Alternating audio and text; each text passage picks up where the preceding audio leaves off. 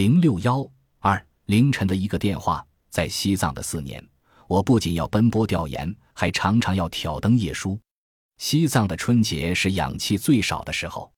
陈奎元曾对我说过，过一个春节对身体的损耗相当于一个冬天。他劝我春节还是尽量回内地好。我到西藏整整十个月后才第一次回内地，连续在拉萨过了两个春节，平时也总是到深夜一两点才睡。拼命工作的代价，便是健康状况的每况日下。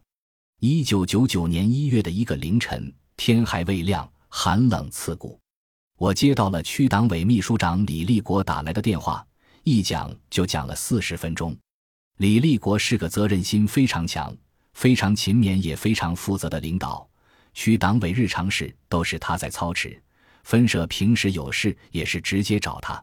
也不知他是一夜未睡，还是起得太早，才八点就打来电话。拉萨与内地有两个小时的时差，八点便是内地的六点，室内没有暖气。气温低至零下二十度，寒气逼人。接电话时，立国秘书长就稿件谈起看法。我没有料想到会讲这么长时间，也就没有披上衣服。没想到讲到中途，我就被冻得鼻涕流了下来，不得不脱来被子裹在身上。身着单衣讲的时间太长，我的双腿被冻得失去了知觉。天亮后用热水泡了很久，膝头仍是凉凉的。显然寒气已经侵入身体。早饭后，我身体开始发热，浑身无力，站不住。上午仍然硬撑着身体与记者一个个谈话，处理援藏的稿件。当天下午，我与马淑平找到杨传堂采访援藏问题，边谈边擦鼻涕，手帕湿透了。杨传堂就把自己的手帕给我。严重感冒的我被马淑平送到了西藏军区总院，当时已经不能走路了。马淑平与司机把我架到病床上，一量血压竟然高达十二万六千二百二十六，我自己也大吃一惊。在十八岁离家参军后的三十多年间，我的血压一直维持在七万零一百一十左右。刚进藏体检时仍是七万零一百一十，不到三年间就蹿升了一倍，健康状况急转直下。我愣了半天，说不出话，只能住院接受治疗。住在医院的日子里。为了不耽误工作，我把骨干们都叫到病床边，亲自部署西藏民主改革四十周年与援藏报道，同时还坚持一手挂着吊瓶，一手写调查报告。因为李立国讲的意见，我得落实好，关键稿件得自己动笔。在西藏工作，始终有个把内地经验简单搬到西藏来的问题，弄不好便会使工作很被动。我多次向分社记者要求。关于反分裂斗争与援藏等重大问题，一定要在政治上与区党委保持一致。总社也规定，所有内参稿件都是由我签发，再传到北京去。没有想到，我到内地休假时，有个内地分社的记者到西藏来抓新闻，把援藏的基本建设工程写成面子工程，认为应把资金用在农牧区民的脱贫上。这种脱离西藏实际的看法。激起西藏区党委与援藏干部的反感。这件事与西藏分社没有关系，但是分社顾全大局，尽力挽回过失。分社记者连写几篇内参，但总社都嫌分量太轻。社长郭超仁、总编辑南振中都等着看稿子。无奈之下，已经躺在病床上的我只好一边挂水，一边自己动手写调查。写好一页，就让司机送回城内打印。后来，新华社内参发出我的稿件，也慢慢消除了误解。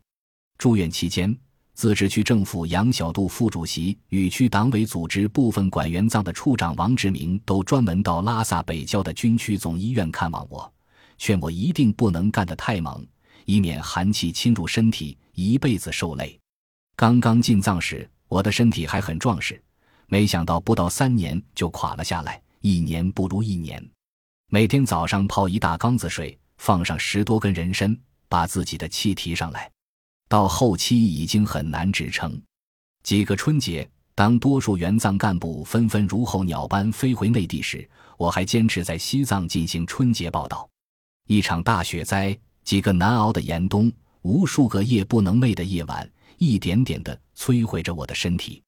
为了能多为西藏做点实事，最终却无可奈何，又有几分悲怆的败给了恶劣的高原气候。我自己也觉得是拼得太过了。组织上一遍遍提醒过自己，只能怪自己太要强了。西藏留给我最刻骨铭心的，或许就是这终生难愈的隐疾。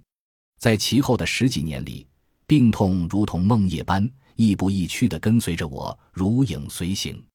这是长期高血压带来的后果，而高血压正是那凌晨的一个电话带来的重感冒引发的。